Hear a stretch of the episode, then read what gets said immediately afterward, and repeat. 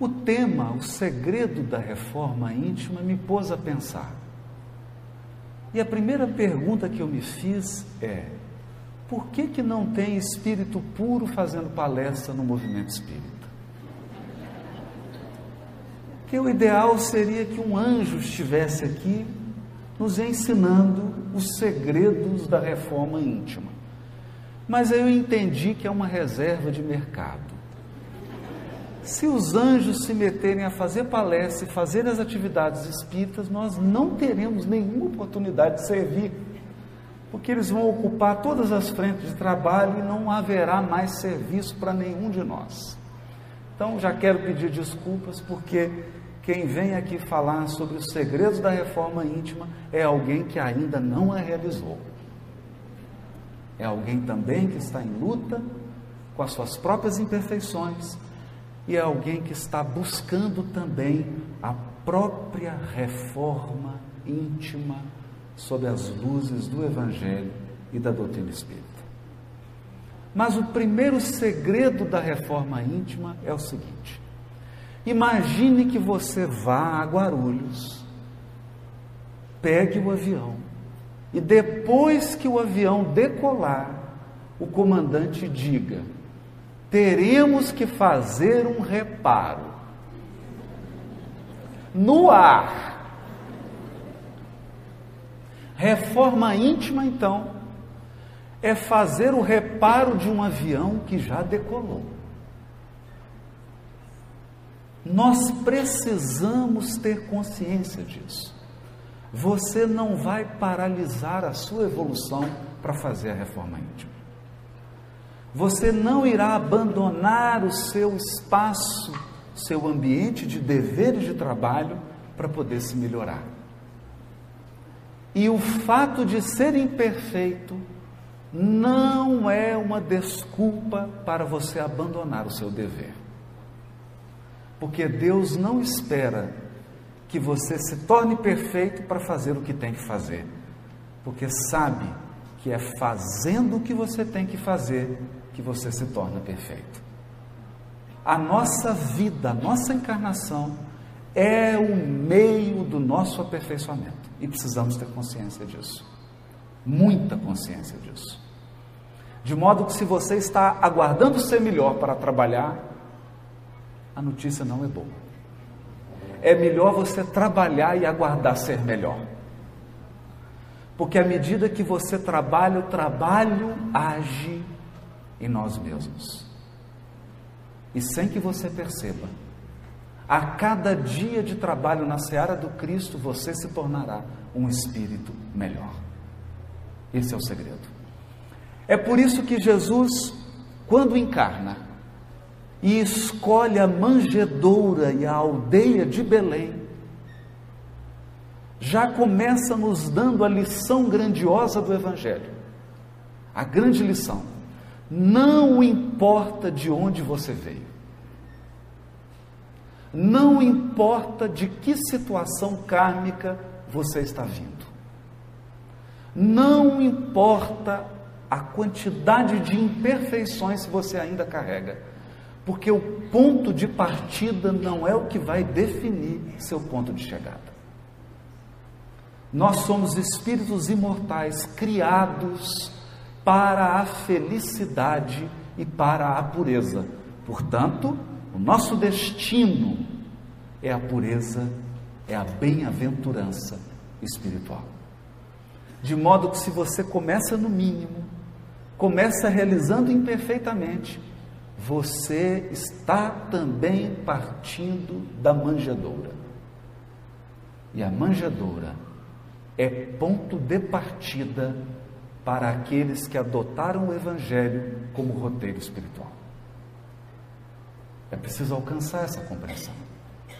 Mas Jesus também deixa uma plataforma, não uma plataforma política, uma plataforma divina. Três orações. Glória a Deus nas alturas paz na terra, boa vontade para com os seres humanos. pensando nesse grandioso projeto que foi a vinda do nosso governador espiritual Jesus ao orbe, nós ficamos meditando. Na governadoria espiritual do orbe, Jesus conta com assessores divinos, espíritos puros que já construíram a glória espiritual nos seus próprios corações espíritos que representam altas inteligências e espíritos que apresentam um potencial inimaginável de sentimento, de amor e de pureza. Por que então Jesus não trouxe a sua equipe com ele? Poderia Poderia ter selecionado doze espíritos puros e trazido para que eles fossem apóstolos. Poderia ter escolhido três mil anjos para encarnarem na Galiléia. E então, imagine como seria o trabalho. Seria um trabalho sem dificuldades, sem imperfeições, sem falhas. Um, um trabalho que fluiria sem nenhum problema. Mas eu te pergunto sinceramente: você se identificaria com essa equipe? Você já imaginou o que é conviver com uma pessoa que não tem defeito?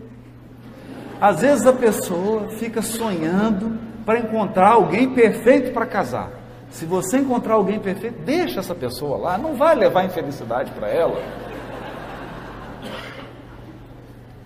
Imagina o que é uma pessoa perfeita do seu lado. Você ofende ela, ela te desculpa. É você que vai sempre errar. É irritante isso. Porque o gostoso da convivência é dividir. Uma hora você erra, outra hora o outro erra. Não é? Às vezes dá briga. Você fala, agora é minha vez de errar. Não é? Agora é minha vez de ser grosseiro. Então nós vamos revezando nas imperfeições. Não haveria identificação com os cooperadores do Cristo se eles fossem perfeitos. E talvez você não estaria aqui, não se identificaria com o palestrante se ele fosse perfeito é porque nós somos iguais, é porque nós estamos na mesma caminhada, é porque nós também ansiamos pureza e paz, aperfeiçoamento que nós nos identificamos. Nos identificamos porque estamos na caminhada. É como correr com um maratonista. Que você sabe que o mais importante na maratona não é quem chega primeiro, é chegar, é correr. E nós todos aqui estamos nessa caminhada. Portanto, o primeiro ponto que nós gostaríamos de frisar é esse ponto com relação à reforma íntima. O primeiro segredo da reforma íntima. Não aguarde perfeição. Realize a sua reforma íntima num clima de paz. Porque você terá que viver a encarnação inteira na reforma íntima. Se você transforma o seu processo de aperfeiçoamento espiritual numa guerra, você estará sempre inquieto, sempre infeliz, sempre impaciente. E a evolução, a evolução espiritual, é aproveitar a jornada. Aproveitar a jornada, porque você sempre estará se aperfeiçoando. O único que não melhora é Deus. É o único. Deus é imutável. Então, Deus está fora da reforma íntima. Ele já é perfeito para sempre e constante. Nenhuma criatura o é. É por isso que quando o doutor da lei indaga Jesus com um elogio assim, bom mestre, Jesus pergunta para ele: por que, que você está me chamando de bom? Bom? Só o Pai. Nós estamos no caminho da bondade. E aí então surge a mensagem do Dr. Bezerra de Menezes chamada A Diferença. O Dr. Bezerra de Menezes estava falando para um público no mundo espiritual. E alguém espírita fez uma pergunta ao Dr. Bezerra de Menezes. Doutor Bezerra de Menezes, eu não aguento mais esse movimento espírita. Eu não aguento mais os espíritas. Mas para falar a verdade para o senhor, não aguento mais a mim mesmo. Eu já não me aguento mais. Deixa eu explicar para o senhor por quê. Porque eu ainda sou invejoso. Pelo menos ele era sincero. Né? Eu ainda tenho maldade dentro de mim. Eu sou ciumento. Sou às vezes nervoso e irritado. Às vezes eu falo mal das pessoas. Às vezes eu prejudico. Portanto, eu não estou preparado para esse trabalho que o Senhor está nos convidando a fazer. Doutor Bezerra de Menezes ouviu com toda atenção e disse para ele assim: Meu filho, eu também. Todas essas imperfeições que você está dizendo, que o movimento espírita tem e que você tem, eu também tenho. E aí o, o encarnado que estava desdobrado regalou os olhos. Ficou impressionado com aquilo. Mas aí o doutor Bezerra de Menezes disse: Mas há uma diferença. Uma diferença. Aí, qual que é a diferença, doutor Bezerra de Menezes? A diferença é que antes eu corria na direção de tudo isso. Eu achava bom ser invejoso, achava bom fazer mal para as pessoas, achava bom ser grosseiro. Eu corria na direção dessas imperfeições. Hoje, a diferença é que eu corro dessas imperfeições. Essa é a diferença. Hoje nós já compreendendo que cada imperfeição do espírito lhe traz um gênero de sofrimento. Um gênero de sofrimento. Portanto, pelo número, Kardec chega inclusive dar esse exemplo. Pelo número de imperfeições que você tem, é o número de sofrimentos que você tem na sua vida. É só fazer a conta. Todas as imperfeições trazem um tipo de sofrimento. É que às vezes nós não temos o olhar para identificar o sofrimento que a imperfeição traz. Por exemplo, é muito difícil ser nervoso. É difícil. Não é fácil. Outro dia eu dirigia no trânsito, porque o trânsito de Belo Horizonte é muito calmo. É igual ao de São Paulo. Só que o, lá em Belo Horizonte eles são mais nervosos. Então, eu dirigi o carro, levando meu filho para a escola. E alguém entrou, mas fechando, quase batendo no carro. Então, naquele momento, veio à tona meu passado espiritual.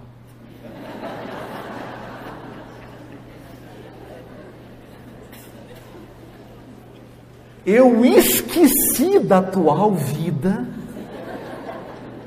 e aquela multidão que vive em mim tomou conta e eu abaixei o vidro, me preparando para aquele espetáculo de queda espiritual. Quando eu abaixei o vidro, meu filho olhou para mim e perguntou: Está nervoso, pai?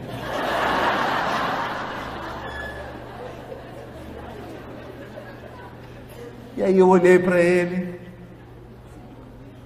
pensei no que ia dizer e só balancei a cabeça. Sabe o que ele disse? É bom ter um fiscal em casa. Ele olhou para mim e disse assim: E se ele for alguém que vai nas suas palestras?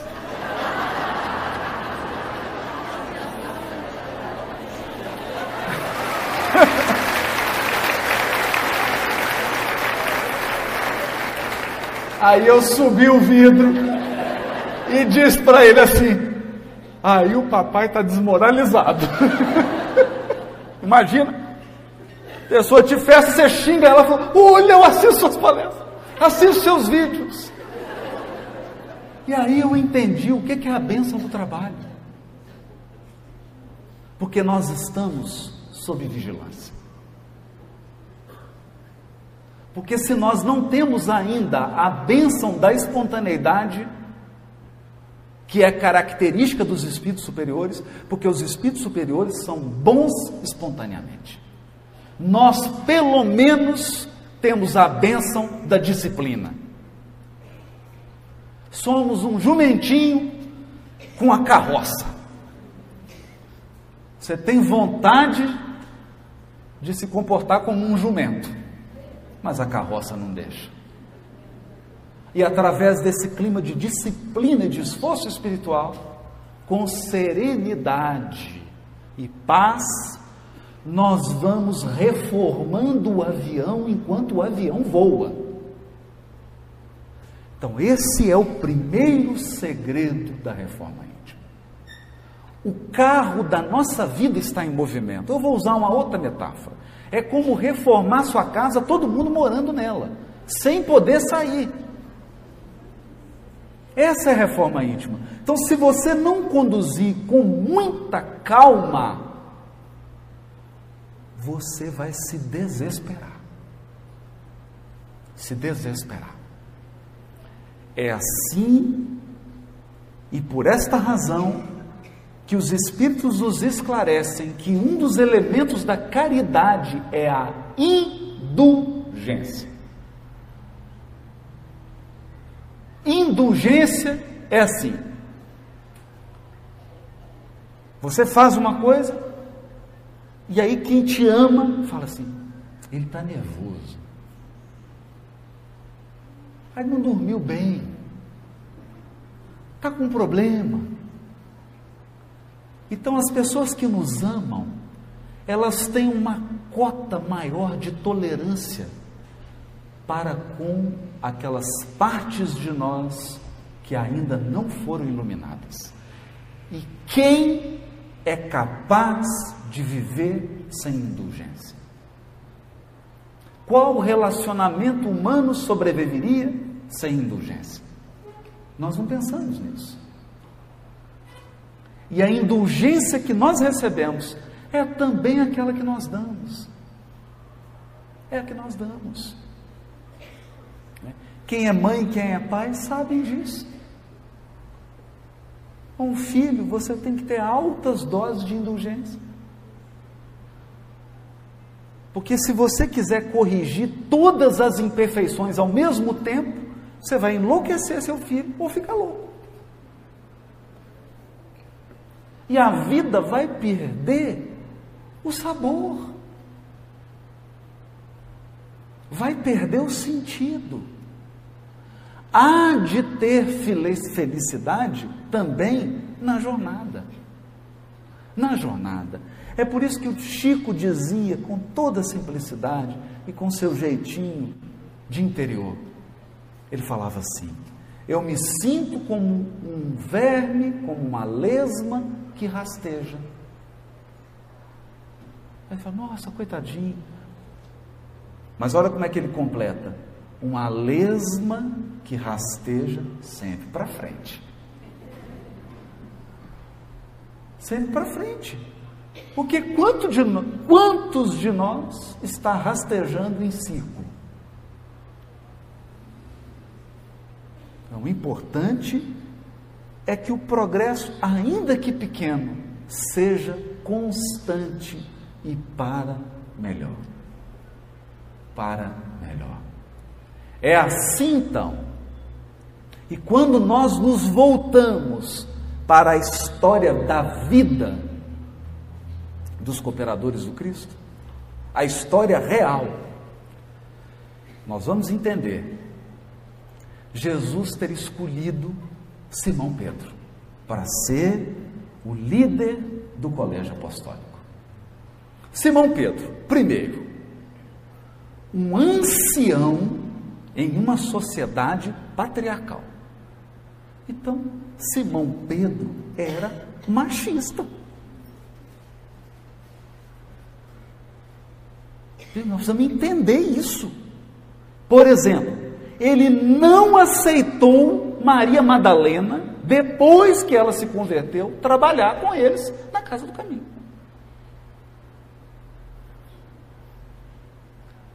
Maria de Magdala se converteu, passou a cooperar, foi ela a primeira a receber de Jesus a mensagem da imortalidade da alma, mas ela procurou trabalho e falou: Ah, Maria, não tem jeito teu passado te condena.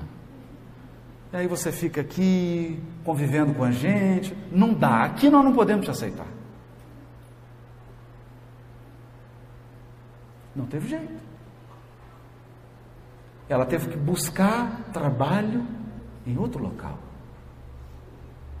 Simão Pedro era nervoso, bravo. Bravo. Quantas vezes ele se precipitou? Quantas vezes? A ponto de Jesus chamar a atenção dele. Muitas vezes. Quantas vezes ele, ele, porque nós falamos do caso especial de Simão Pedro, porque Simão Pedro era o seguinte: ele acordava, ia tomar café, Jesus estava com ele, do lado, tomando café com ele.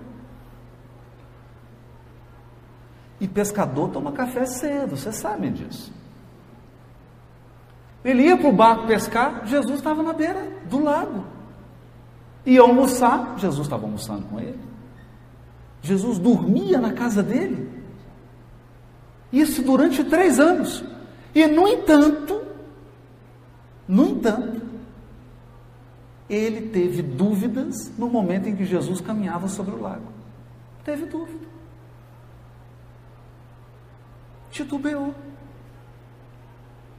E no momento mais importante, ele, todo corajoso, porque ele era também impulsivo e impetuoso, ele disse: Eu, mestre, eu jamais vou te trair. Né? Jamais.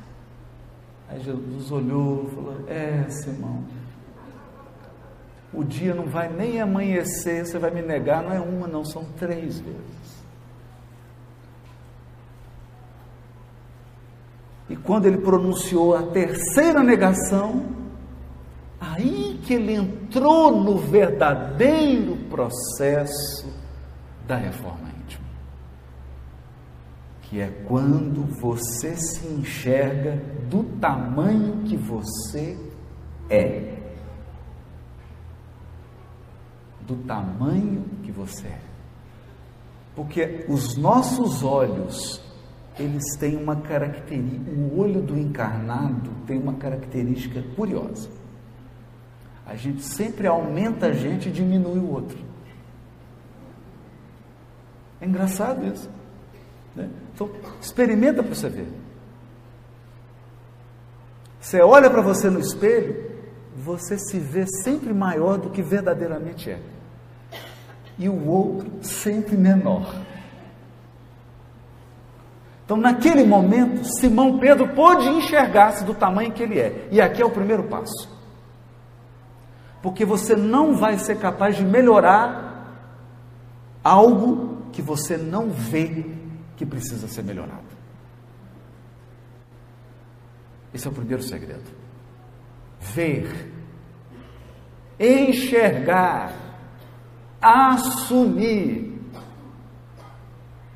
aceitar. Aceitar. Eu sou desse tamanho. As minhas dificuldades são essas.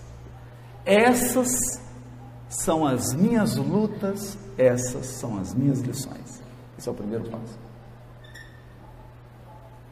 Sem isso, você não melhora aquilo que acha que já é bom.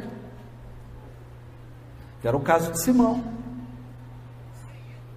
Mas o mais importante é que a escolha de Jesus nunca se baseou, nunca se baseou no fato de Simão ter ou não ter imperfeições.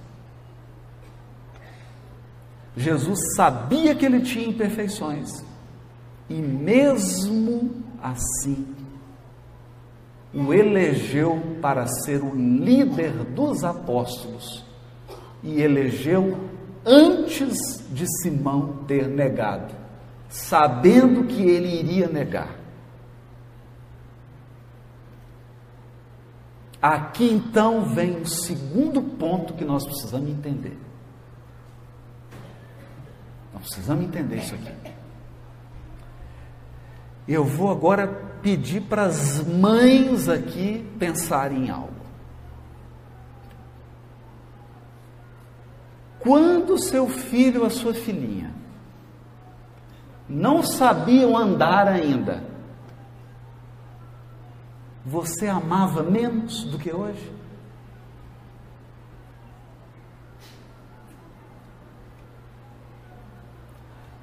Qual mãe passa a amar mais o filho porque ele ficou melhor? Não. A mãe ama e ponto final. Mãe ama, ponto final.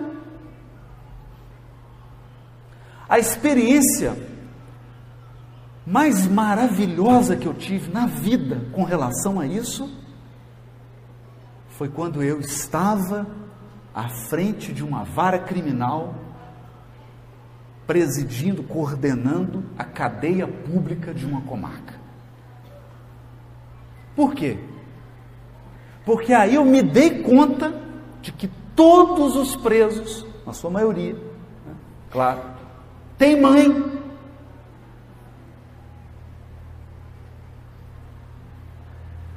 Então você sentenciava, prendia, chegava a mãe. Chegava a mãe. E aí eu pude testemunhar o que que é realmente o amor.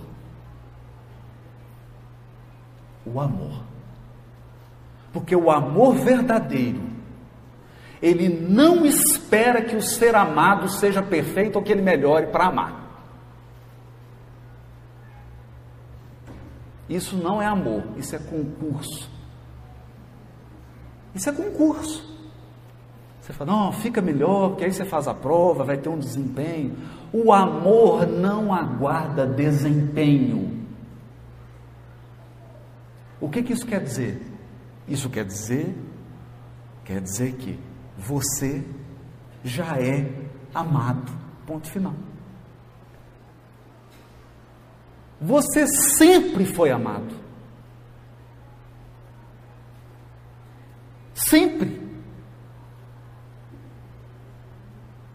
E não há nenhuma tolice, não há nenhuma estupidez não há nenhuma maldade, nenhuma crueldade que você vai ser capaz de fazer que vai diminuir um centímetro no amor que Deus tem por você. Então, não perca seu tempo de provocar Deus. Tudo que você fizer de bobagem, de loucura, de crueldade, só vai trazer sofrimento para você. Mas o amor de Deus não vai mudar nada. Nada. Você não tem que virar um anjo para ser amado. Você já é amado.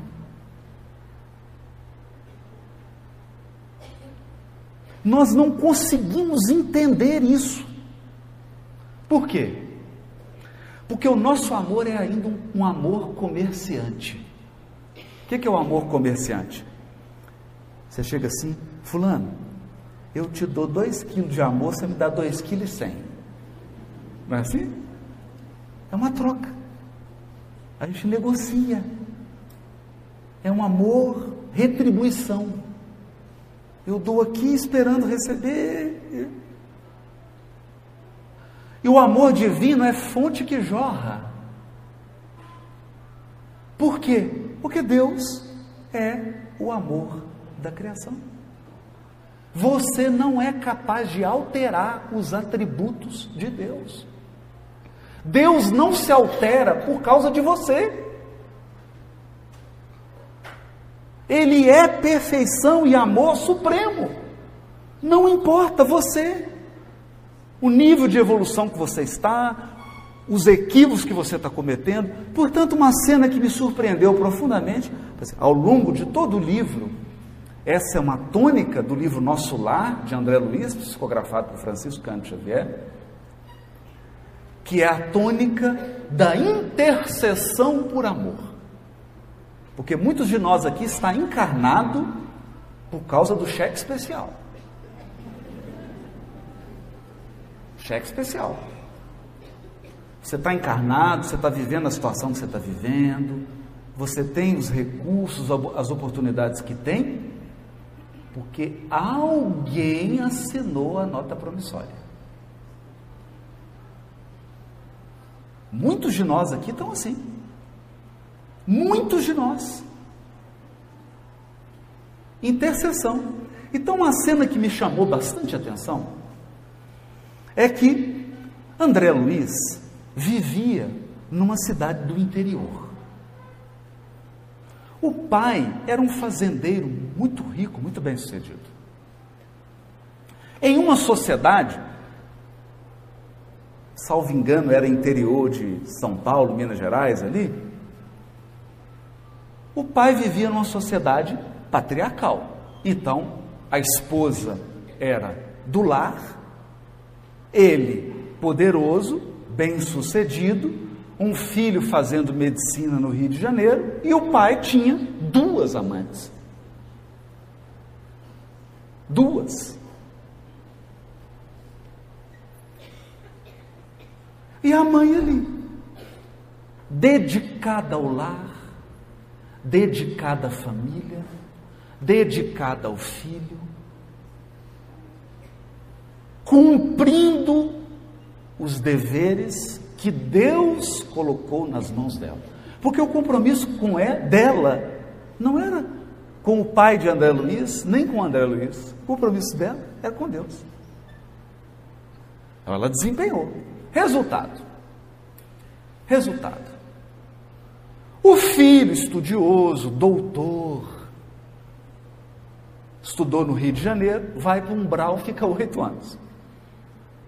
O pai, com as duas amantes, vai para um lugarzinho um pouquinho, um pouquinho menos estrela do que o umbral, mais baixo um pouquinho, com as duas amantes, claro. E a mãe? E a mãe? A mãe vai para uma colônia superior ao nosso lar. E aí a gente fica superior ao nosso lar.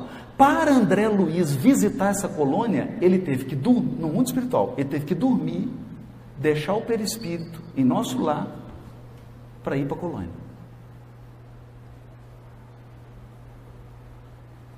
Vê a mãe. Alguns minutos, porque a mãe estava muito feliz, porque era o primeiro dia de trabalho dele. Olha que lindo isso. E aí a história se desenrola sem querer. Bom, quem não leu o livro, vou ter que dar um spoiler aqui. Me desculpe, vou ter que contar, estragar a leitura um pouquinho do livro. Mas ele fica muito preocupado porque ele passou então a buscar ajudar o seu pai a sair daquela situação, porque é um filho muito grato ao pai. Afinal, ele se formou, teve tudo que o pai, um pai amoroso. Um pai. Ele não era um bom marido, mas era um bom pai. E o André Luiz tentando de tudo, aí um dia ele chegou para a mãe e falou: Mãe, não tem jeito. Não consegui ajudar papai. E ele não consegue sair de lá, mãe. Interessante isso, né? Às vezes a gente não consegue sair das dificuldades, não é por falta de ajuda, não, é por teimosia. Não conseguia. Aí a mãe de André Luiz faz a revelação do livro. Não se preocupe, meu filho. A situação já está equacionada. Eu vou voltar à terra. Mãe, mas a senhora vai voltar? Como assim, mãe? Vou voltar e vou receber seu pai de novo como marido. Aí tu vai, as mulheres já ficaram, nossa, e agora, né? E aí o André Luiz também, né? Querendo fazer a pergunta que todo mundo aqui está querendo fazer. E as duas? Ela falou assim: vou recebê-las como filhas.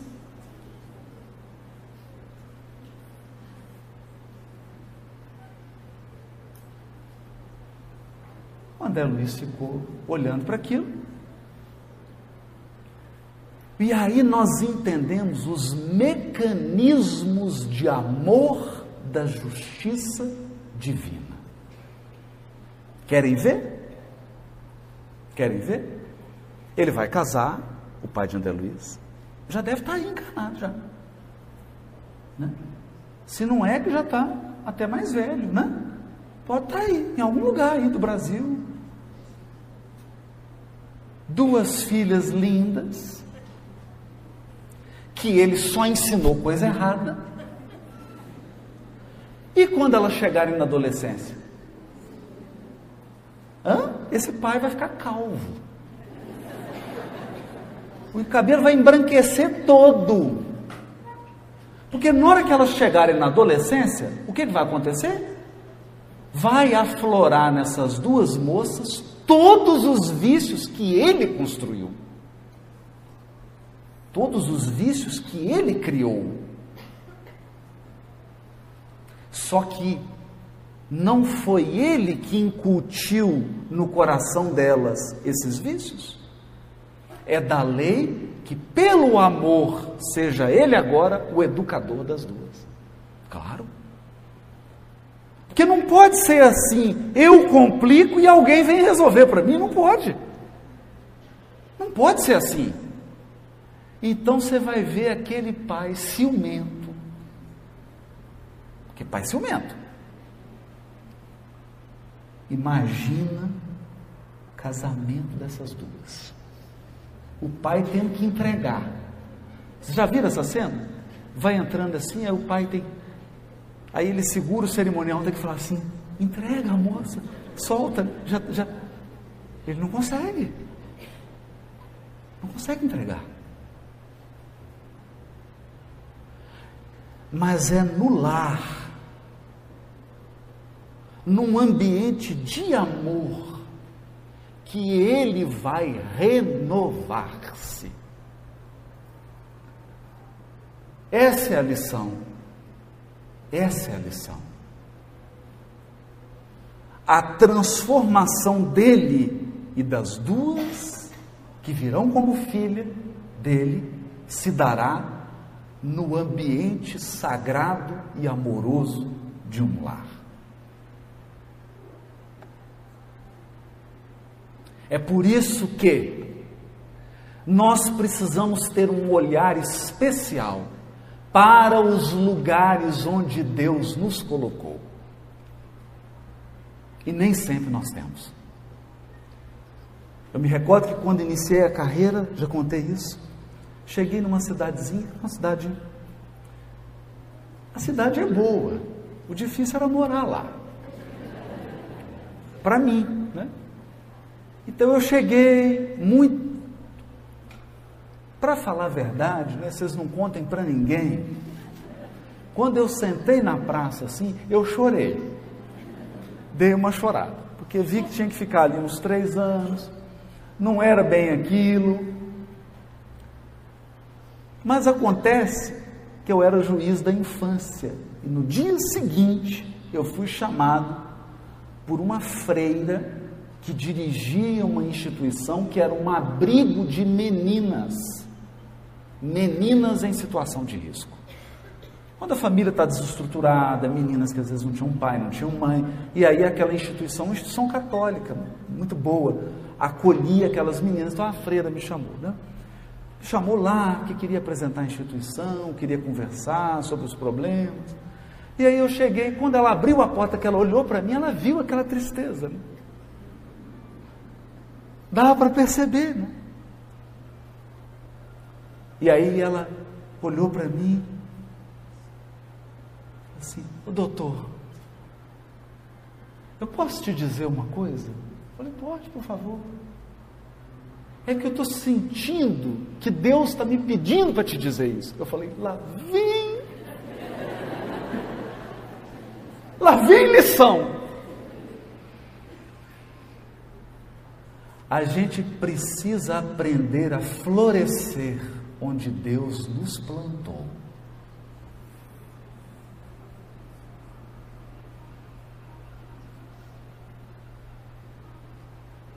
E eu fiquei sem fala. Falei, senhora tem um café aí? Mineiro, quando está em dúvida, quando não está também, toma um café. Né? Pediu um café aprender a florescer onde Deus nos plantou. Esse é o segundo segredo da reforma íntima. Não espere o jardim ideal para você florescer.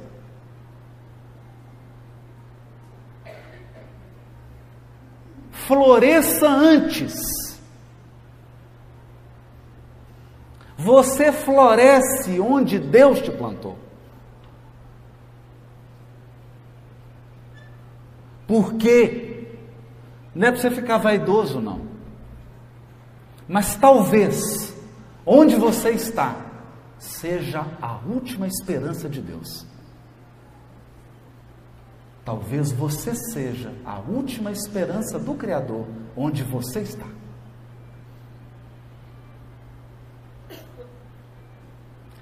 Ele conta com você. E é através de você que virá a renovação.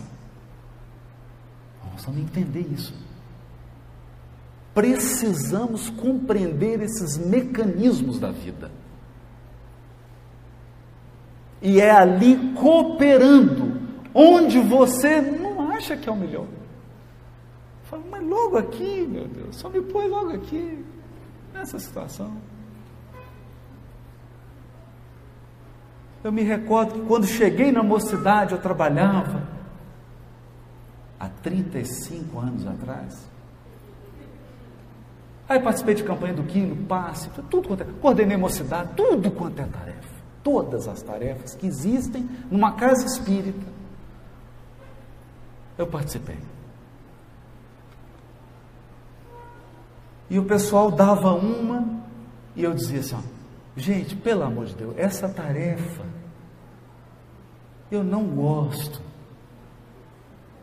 Falar em público.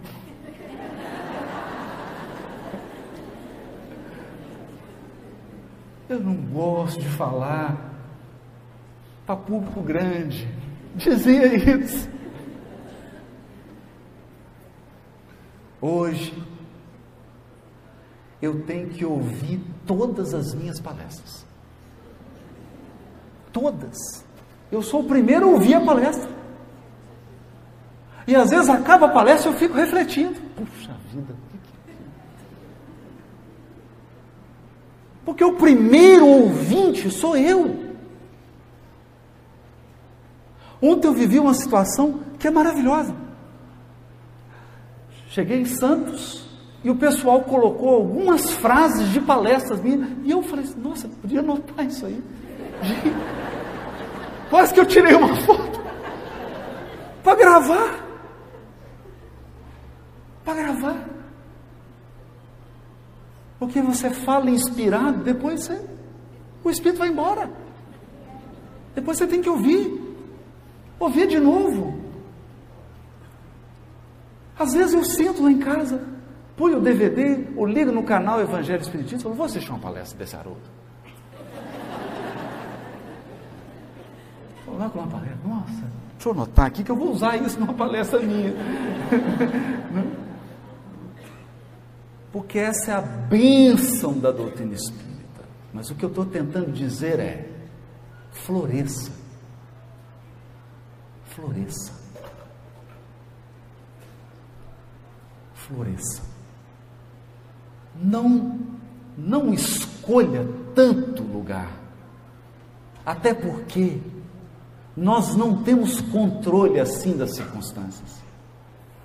Mas uma coisa está nas suas mãos: o poder de ser o melhor. O melhor que você pode ser. O poder de florescer.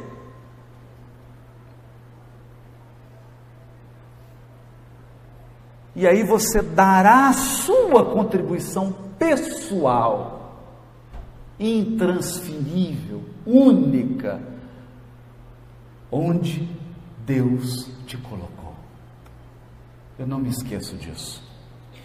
E todas as vezes que alguém me diz assim, ah, mas essa é uma tarefa pequena, tarefa grande é falar para um tanto de gente. Aí eu fico assim, né? Eu fico pensando em Alcione do livro Renúncia. Eu fico pensando em Lívia, a esposa de Públio Lentulus. Eu fico pensando na escrava Ana. Eu fico pensando na mãe de André Luiz. E eu falo assim: o que é ser grande nesse mundo? O que é ser grande? Diante desses espíritos que, aos nossos olhos preconceituosos, aos nossos olhares distorcidos acreditam que essas pessoas vi viveram uma vida pequena e hoje são elas almas iluminadas. Por quê? Porque floresceram com todo o potencial onde foram plantadas onde foram plantadas. Um segredo é: ninguém é fiel no muito se não foi fiel no pouco. Se você não floresceu no pouco, você não vai florescer no muito. E Deus não está preocupado com o tamanho, sabe por quê? Porque nós sempre seremos pequenos para Deus. Sempre seremos pequenos. Você fala assim: não, trabalho grande é um trabalho que tem alcance mundial. Mundial do que? De um planeta? O que é um planeta para Deus? Nós sempre seremos pequenos para Deus. Mas Deus não está preocupado com tamanho e quantidade, está preocupado com qualidade. Qualidade é a qualidade do seu gesto. Porque a pessoa caridosa, ela é caridosa dentro de casa com quatro pessoas, com cinco, com seis, com duas. Ela é caridosa. Não precisa de uma multidão para ela mostrar a caridade dela. Basta um. Nós vamos alcançando isso. Agora, eu queria falar aqui de umas armadilhas da reforma íntima. De umas armadilhas. Já falamos aqui de alguns passos: humildade, reconhecer a imperfeição, fazer a reforma íntima com paz, com tranquilidade, porque você está reformando um avião que está voando o avião não vai parar e pousar para você reformar. Não é assim que funciona.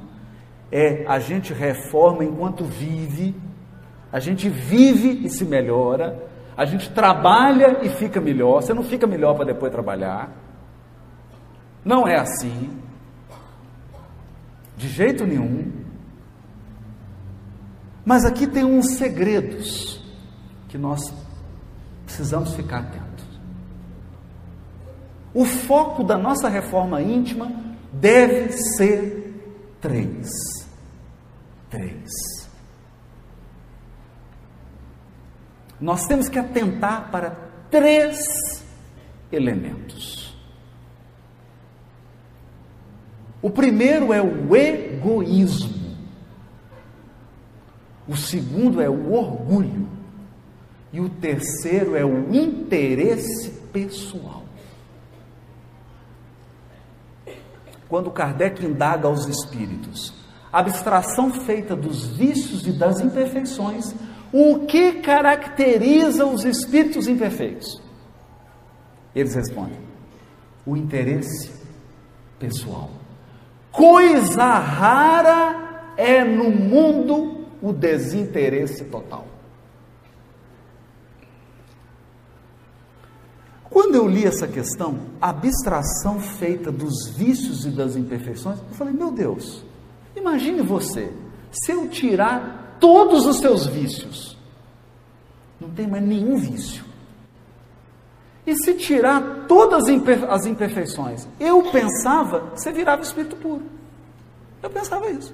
Vamos tirar todos os vícios, tirar todas as imperfeições, eu virei espírito puro. Não, tem um terceiro elemento: interesse pessoal. Porque o espírito puro age por desinteresse total. Aí é difícil, não é? Aí é difícil. Por quê? Porque nós sempre estamos buscando a preservação e a reserva do nosso interesse pessoal. Então, na Grécia desenvolveu-se um mito de um jovem muito belo que um dia embrenhou-se numa mata e olhando um lago, ficou tão apaixonado pela imagem dele no lago, que ele acabou caindo no lago para buscar essa imagem e morreu e brotou naquele lago uma planta que leva o seu nome, Narciso. Então, Narciso era alguém encantado com a sua própria imagem. Alguém apaixonado pela própria imagem. E Emmanuel comenta no livro Fonte Viva, no capítulo 101, uma mensagem curiosa que eu gostaria de trazer aqui para a nossa reflexão sobre reforma íntima. Essa mensagem se chama A Cortina do Eu. A cortina do eu. O nosso eu, o nosso ego, é uma cortina que impede a nossa visão da vida. O que, que significa isso? Nós somos apaixonados por nós mesmos. Tão apaixonados que a gente só enxerga a gente. Nós ainda não enxergamos o outro e não enxergamos a vida. Por quê? Por causa de uma cortina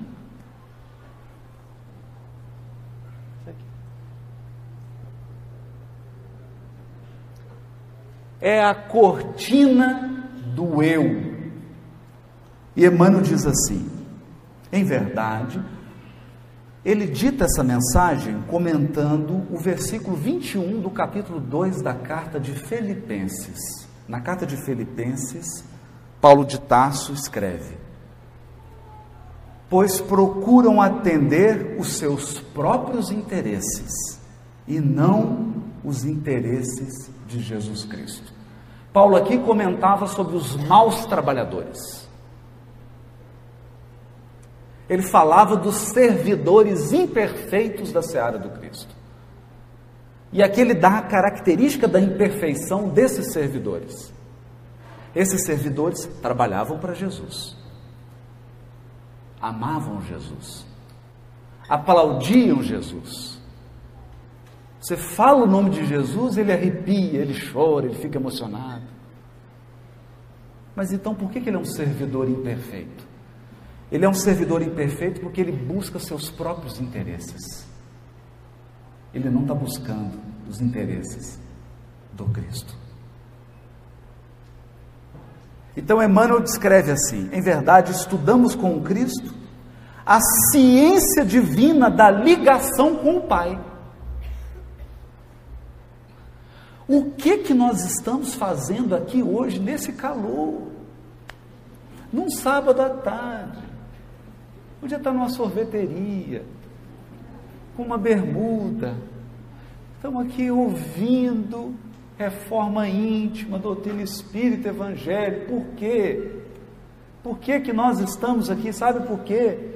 Porque nós estamos aprendendo com Jesus a ciência divina da ligação com Deus.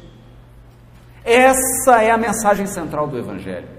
O Evangelho quer que nós estejamos em comunhão com Deus, porque o dia que você atingir a comunhão com Deus, você nunca mais se sentirá sozinho. Você nunca mais sentirá solidão. Você nunca mais sentirá desamparo. Você irá vencer qualquer dificuldade, porque sentirá Deus com você permanentemente. Você quer isso? Quer? Eu quero. Eu quero. Mas isso é uma ciência divina.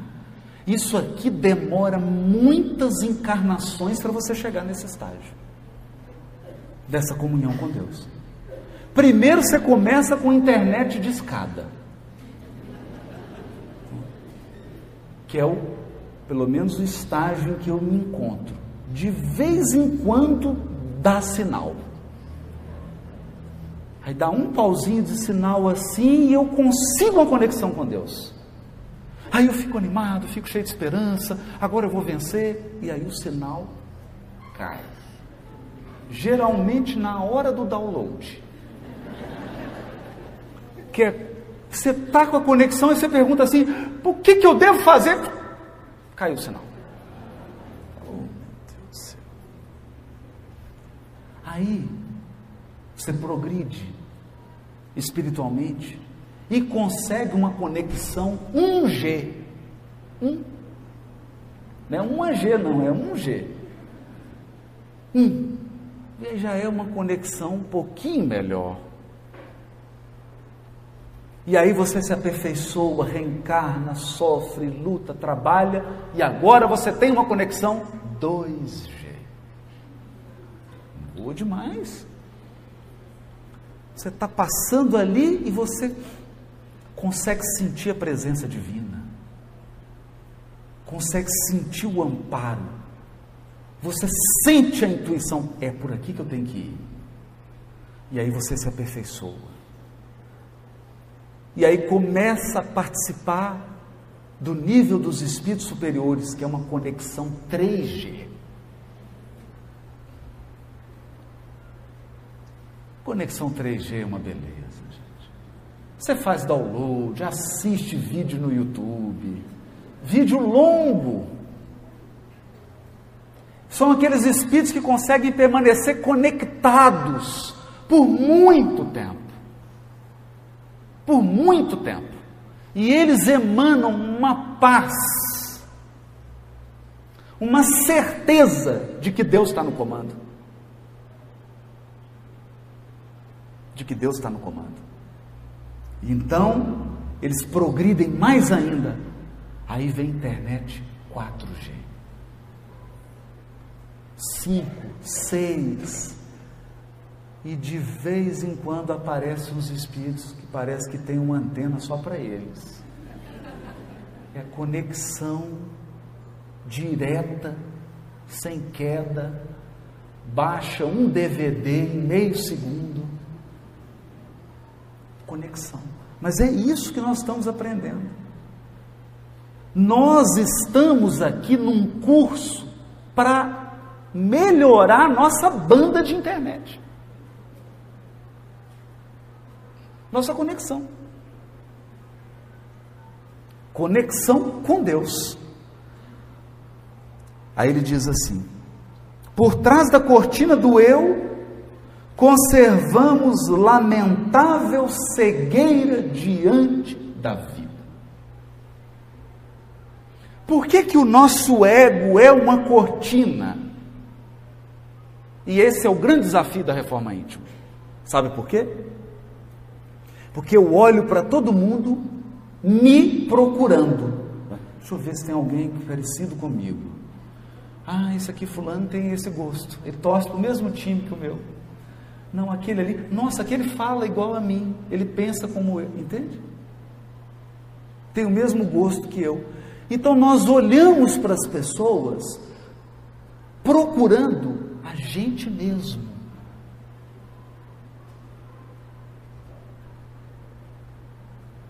Esse é um desafio.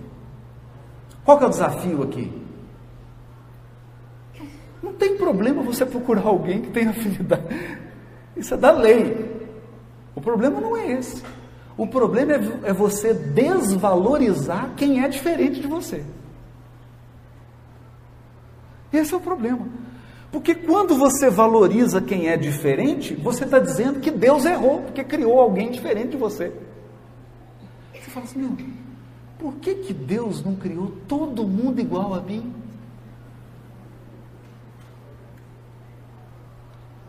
Hã? Agora, fala sério. Você já pensou uma São Paulo cheia só de você? Hã? Aí você sai, vou assistir uma palestra, é você que está falando. Você vai na padaria, o atendente é você. Você vai no restaurante, é você que vai servir o prato. É você que fez a comida. Você vai casar com a pessoa, é você. Tem um filho, é você, só tem você. Imaginou que mundo agradável? Que coisa assim animadora? Um mundo em que todo mundo parece e é igual a você, até fisicamente. O que, que ia acontecer? que, que ia acontecer? Você não ia aguentar você. Então aqui a gente percebe, a gente percebe que se nós estamos procurando comunhão com Deus, nós precisamos nos esforçar para entender a perspectiva de Deus. E aí eu volto aqui. Eu volto aqui.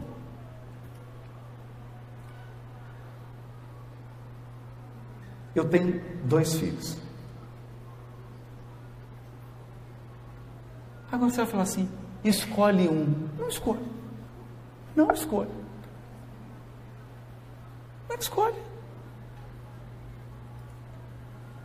O que pode acontecer de uma mãe, de um pai ter mais afinidade com um do que com o outro, ter mais proximidade com isso é natural. Mas dizer assim, que não gosta daquele porque não existe isso. Então a diversidade é um dos atributos de Deus.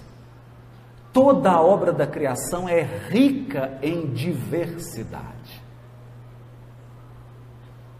Diversidade. Então é como se você chegasse e tivesse que escolher assim. Imagina uma lei que entrasse em vigor amanhã em São Paulo. Todos os cachorrinhos de São Paulo vão ter que ser de uma raça só. E aí? E se escolher uma raça que não é do seu cachorrinho? Hã? Parece surreal. mas nós nos comportamos diante da vida assim, com essa incapacidade de reconhecer um outro diferente de mim. Por quê? Porque tem uma cortina do eu impedindo a minha visão. Eu não consigo ver por causa da cortina do eu. E Emmanuel prossegue. Examinemos imparcialmente as atitudes que nos são peculiares nos próprios serviços do bem. Olha só, ele está dizendo assim: vamos examinar o trabalho no bem, de que somos cooperadores iniciantes e observamos que, mesmo aí, em assuntos de virtude, a nossa porcentagem de capricho individual é invariavelmente enorme. Nós somos servidores, trabalhamos no bem, mas com muito capricho. Capricho são exigências descabidas. São exigências que não são razoáveis. Isso é um capricho. Aí ele dá um exemplo. A antiga lenda de Narciso permanece viva em nossos mínimos gestos, em maior ou menor porção.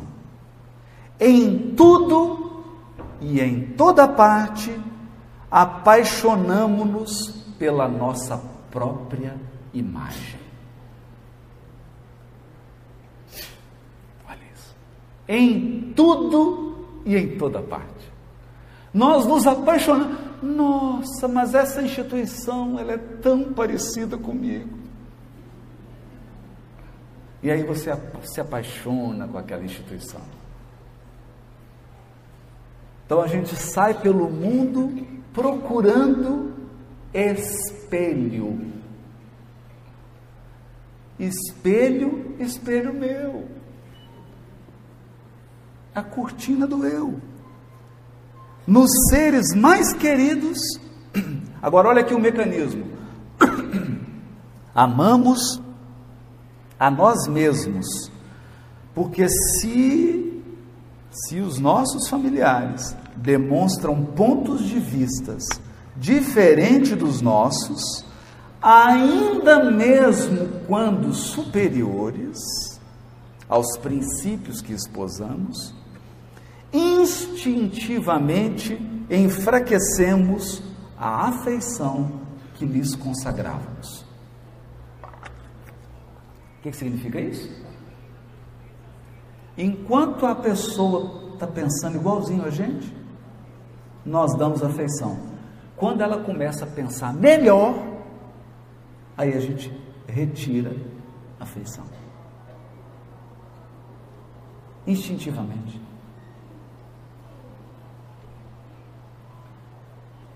Então, o que, que significa isso?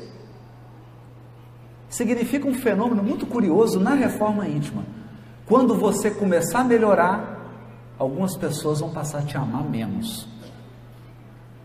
E essas pessoas são as mais próximas de você. Por quê? Porque enquanto você era igualzinho a elas, o amor jorrava como uma cachoeira. Aí você melhorou. Melhorou. Você não reflete mais a pessoa integralmente. Aí ela tira um pouquinho de amor. Ela dá um, ela puxa um pouquinho. E a gente faz isso também. Mas, gente, a pessoa melhorou. Ela, por isso mesmo. Ela melhorou, deixou de ser igual a mim. Redução da afetividade. É natural isso. Nós temos que estar preparados para isso e nós temos que estar preparados para não fazer isso. Para não fazer isso.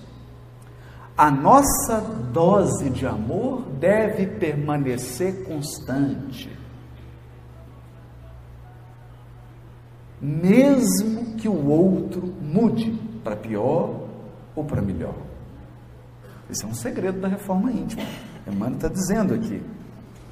Nas obras do bem a que nos devotamos, estimamos, acima de tudo, os métodos e processos que exteriorizam o nosso modo de ser e de entender. Porquanto, se o serviço evolui ou se aperfeiçoa, olha isso.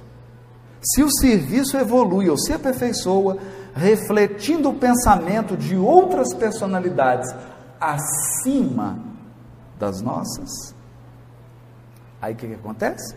Operamos quase sem perceber a diminuição do nosso interesse para com os trabalhos iniciados. Não é curioso isso? Hoje, a coisa que eu tenho mais medo numa casa espírita é quando ela melhora. Quando uma casa espírita melhora, muita gente sai da casa espírita. Por quê? Porque ela melhorou. E a casa melhorou e ela não reflete mais aquelas personalidades que fundaram a casa, que foram os trabalhadores. Evoluiu, aí a pessoa, ah, ela diminui o interesse. Ela não fala, aí ela passa a frequentar menos. Ela não vai mais nas atividades. Ela não vai dizer isso. Mas quando ela desencarnar, não precisa dizer, porque está no perispírito. Aí os benfeitores perguntam assim: Pois é, você, você deu uma diminuída de interesse lá no trabalho, né? É, mudou muito, eu sei, meu filho, melhorou muito, né? Nós tiramos o interesse. Como é que é difícil? É uma ciência. E quem enfrenta a reforma íntima vai sofrer isso. Porque reforma íntima não é melhorar? É melhorar. Aí você tem um tanto de gente está do seu lado aqui, até você melhorar. E quando você melhora, elas não se identificam mais com você. Por quê? Porque você evoluiu. Sem perceber, elas tiram o interesse perdem o interesse. Né? Aceitamos a colaboração alheia, mas sentimos dificuldade para oferecer o concurso que nos compete. Agora, essa aqui eu acho ótima. Olha o que o Emmanuel diz. Se nos achamos em posição superior, doamos com alegria uma fortuna ao irmão necessitado que segue conosco em condição de subalternidade, a fim de contemplarmos com volúpia as nossas qualidades nobres no reconhecimento de longo curso a que eles se sentem constrangidos. Então você está numa posição melhor, aí você ajuda e a pessoa te agradece. Um ano, dois, três, quatro, cinco, dez anos te agradecendo. E você sente o prazer, por quê? Porque você foi generoso. Mas, raramente, concedemos um sorriso, sorriso de boa vontade, ao companheiro mais abastado ou mais forte posto pelos desígnios divinos à nossa frente.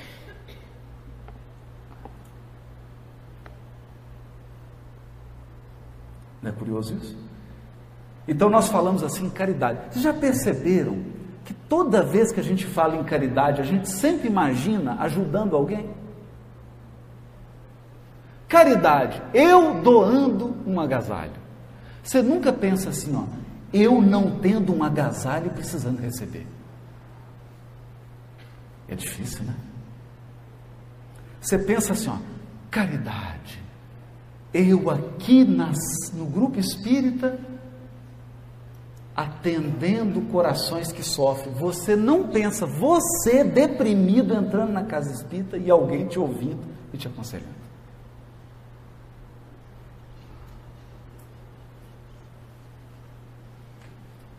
E é esse o desafio da parábola do bom samaritano. Porque o doutor da lei pergunta: quem que é o próximo? Quem que é o próximo? Jesus faz com que ele, pela imaginação, assuma o lugar daquele homem caído no chão. E faz com que ele se pergunte: se você fosse o caído, quem seria seu próximo? Quem? Quem te estendeu a mão? Quem te estendeu a mão? Então é muito bom. É bom quando você tem o recurso, aí chega o necessitado, você dá o recurso. O difícil é quando você é o necessitado. E aí alguém te dá o recurso. É bom quando você tem uma palavra de consolo. O difícil é quando você precisa de uma palavra de consolo. Hein? Porque aí abre a cortina do eu. Nessas horas a gente percebe que o mundo é muito maior do que nós mesmos. Há muito mais gente além de mim. Tem muitas pessoas valiosas e elas não se parecem comigo. Importante isso.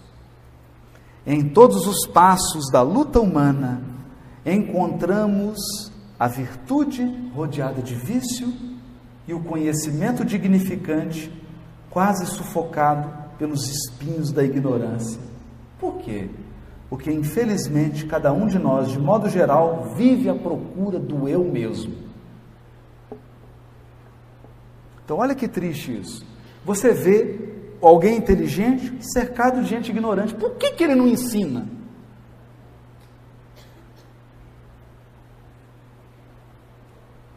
Por que, que não compartilha?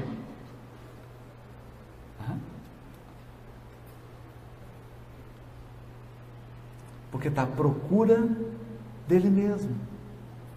E se ele compartilhar, ele vai ter iguais. Entende? Então, essas são armadilhas que nós precisamos ficar atentos. Aí diz Emmanuel, entretanto, conclui a mensagem de um jeito assim, duro. Emmanuel diz, entretanto, graças à bondade de Deus, o sofrimento e a morte nos surpreendem na experiência do corpo e além dela. o sofrimento e a morte, arrebatando-nos aos vastos continentes da meditação e da humildade, em que aprenderemos pouco a pouco a buscar o que pertence a Jesus Cristo em favor de nossa verdadeira felicidade dentro da glória de viver. glória de viver. Então, a experiência da morte e a experiência da dor, do sofrimento, ela abre a cortina. Abre a cortina. Nós vamos dizer por quê. Emmanuel costuma chamar a desencarnação de mão niveladora da morte. Mão niveladora da morte. Por quê? Porque o primeiro segundo depois de morto, todo mundo é igual.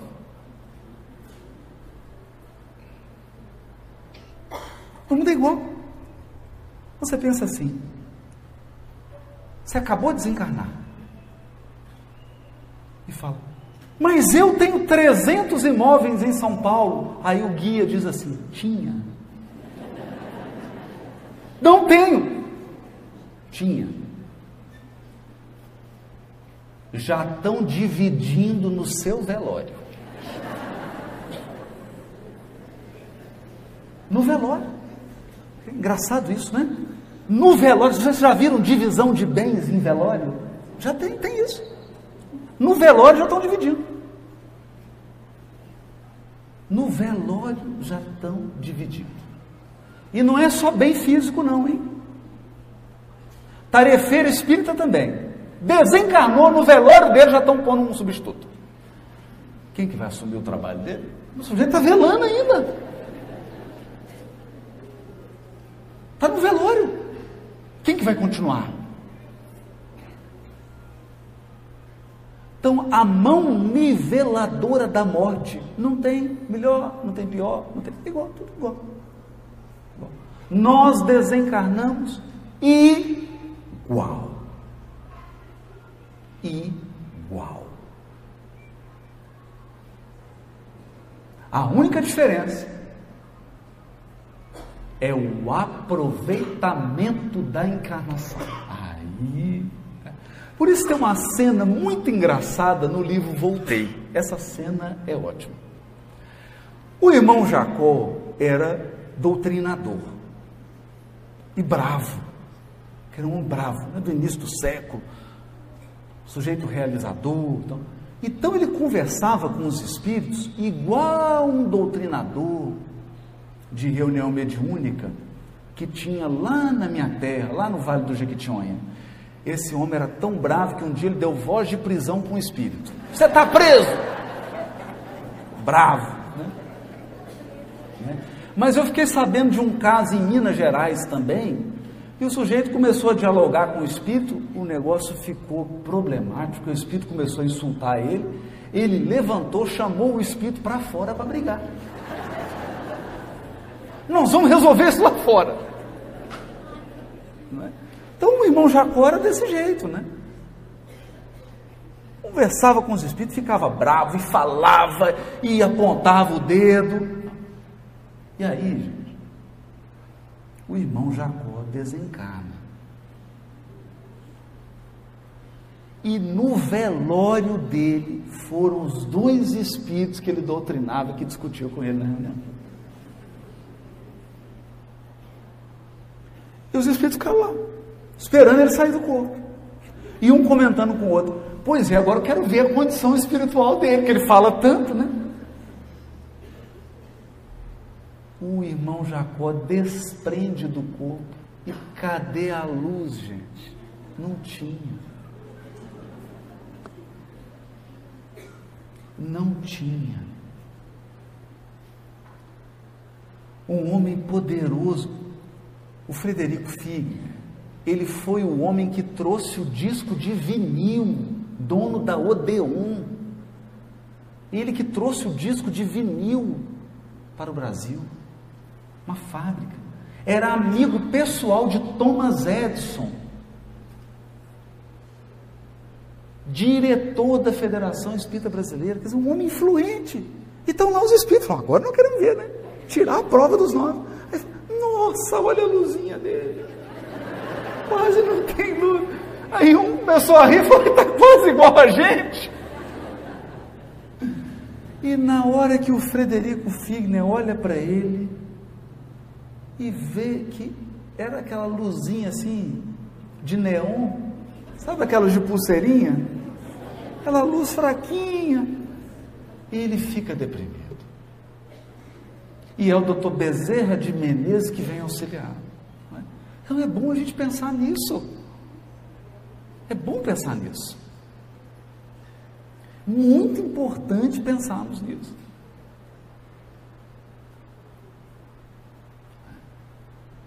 Nesse processo aqui da reforma íntima, que é tirar essa cortina do eu. Tirar a cortina do eu. Porque nós, às vezes, não somos capazes de reconhecer, de ver qual que é a real situação. Então, a morte é essa mão niveladora e tem uma outra mão niveladora que torna todos os seres humanos iguais: a dor. A dor. Então eu adoro quando estou em diálogo interreligioso. Aí tem assim, o pastor, o padre a freira, a mãe de santo, o pai de santo, o espírita.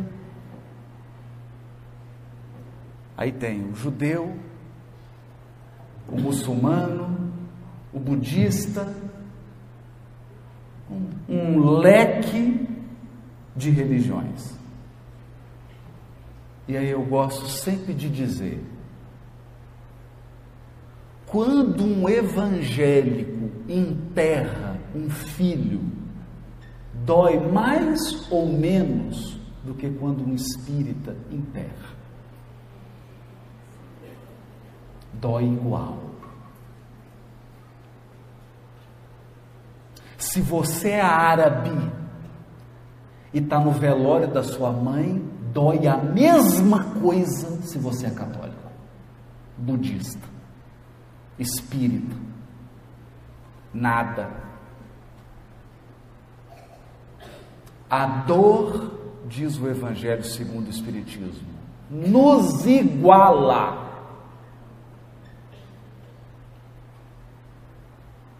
E daí vem a poderosa força da doutrina espírita. A grandiosa força do Espiritismo. Porque o Espiritismo fala para a dor humana.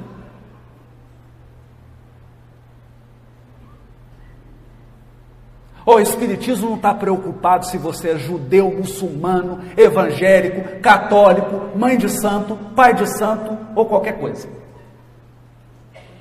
ele fala para a sua dor. E ele diz assim: ninguém morre. Pode amar sem medo. Porque você nunca vai perder quem você ama. Pode amar. Ninguém morre. Mas o Espiritismo diz mais. Ele diz assim: vai passar.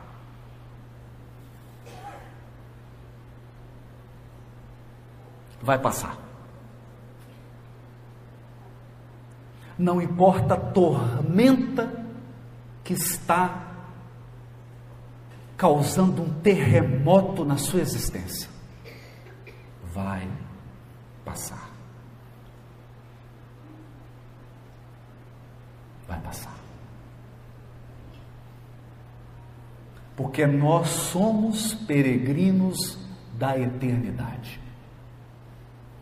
Nós somos espíritos imortais em marcha. Uma marcha surpreendente. Cada trecho da jornada vai te deixar perplexo. mas você vai sempre prosseguir. Vivo. Vivo. Por isso, a força com que o Espiritismo fala a todos os corações do planeta Terra, sem querer tirar ninguém da religião dele.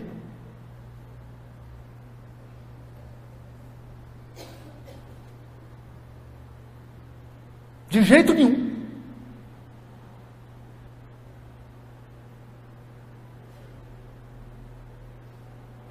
O Espiritismo vem apenas trazer o consolo para cada um no lugar onde Deus plantou. Porque às vezes o indivíduo nasceu para ser budista, ele vai ficar lá, deixa ele lá. O compromisso dele é lá, por que você está querendo tirar ele, trazer para o grupo espírita? Não faz isso, gente.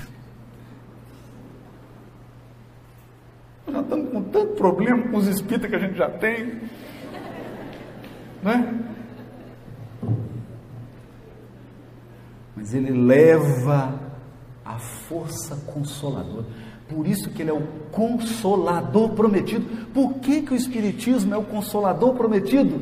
Porque ele diz assim: você não morre.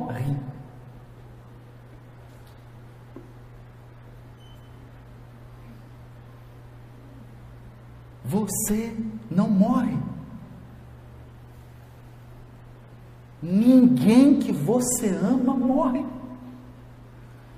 Gente, quando eu paro para pensar, até hoje, eu vou confessar que eu me surpreendo com essa força consoladora da doutrina.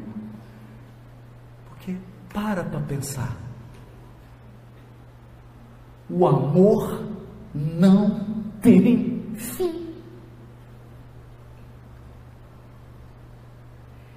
Não tem fim. Outro dia eu estava numa reunião mediúnica, manifestou uma entidade e chamou uma pessoa que estava chegando na reunião pela primeira vez.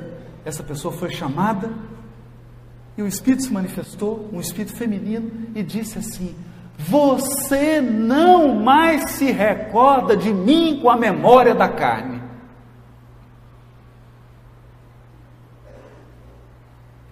Agora, nesse corpo que você está, você não é capaz de lembrar de mim. Mas eu vim te dizer que eu te amo como uma mãe. E eu te avalizaria quantas vezes fossem necessárias.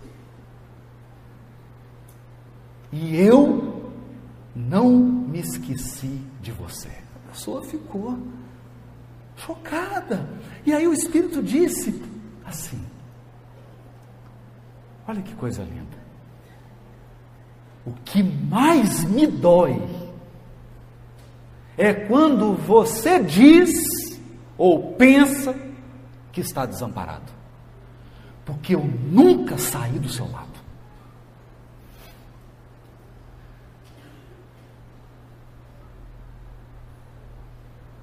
Eu fiquei. Você já imaginou você, mãe, no mundo espiritual, acompanhando um filho, e ele já esqueceu que é seu filho? Esqueceu. Ele não sabe mais quem é você. E às vezes essa pessoa está numa luta, está passando uma dificuldade, porque a encarnação é uma prova atrás da outra. E aí ela se sente sozinha e você está do lado e ela não lembra de você, não te vê e acha que está sozinha. Então eu acho que essa mãe não aguentou. Primeiro dia que o sujeito foi na reunião, os espíritos falaram: é para trazer o fulano para cá, traz para a reunião, traz aqui para a mesa. Trouxeram e a mãe fez um desabafo.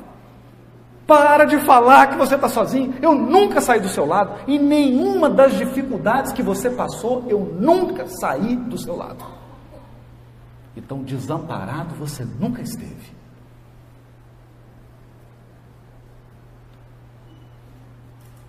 Para que que eu vou te dizer mais alguma coisa? Para quê? O que que eu vou te dizer mais? O que que eu vou te dizer? Se há o triplo de público desencarnado aqui em relação a nós encarnados.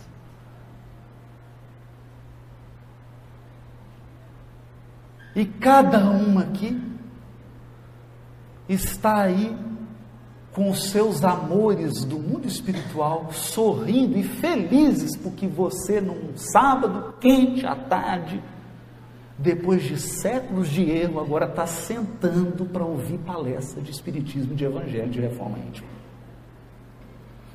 Tem gente no mundo espiritual que não está acreditando que isso está acontecendo.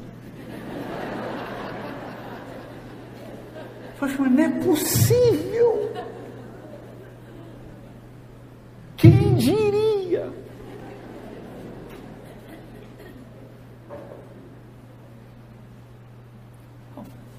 É por isso, é por isso que o Espiritismo é um consolador prometido da humanidade para todas as crenças para todas as religiões, para todos os povos, para todas as culturas, para todos os gêneros, para todas as opções sexuais, para todos.